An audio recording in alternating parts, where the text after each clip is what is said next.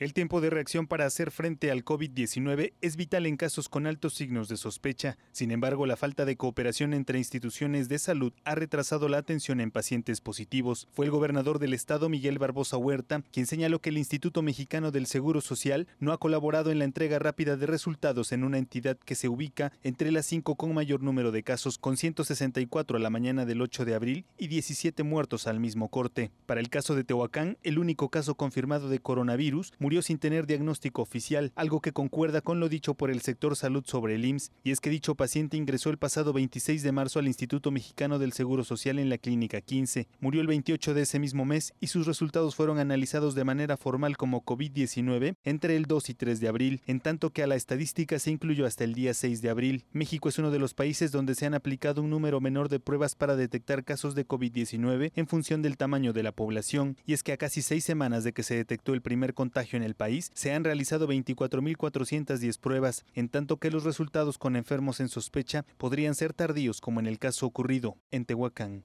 Imágenes de Shanit Cerqueda para Mega Noticias, Hugo de la Cruz Sánchez.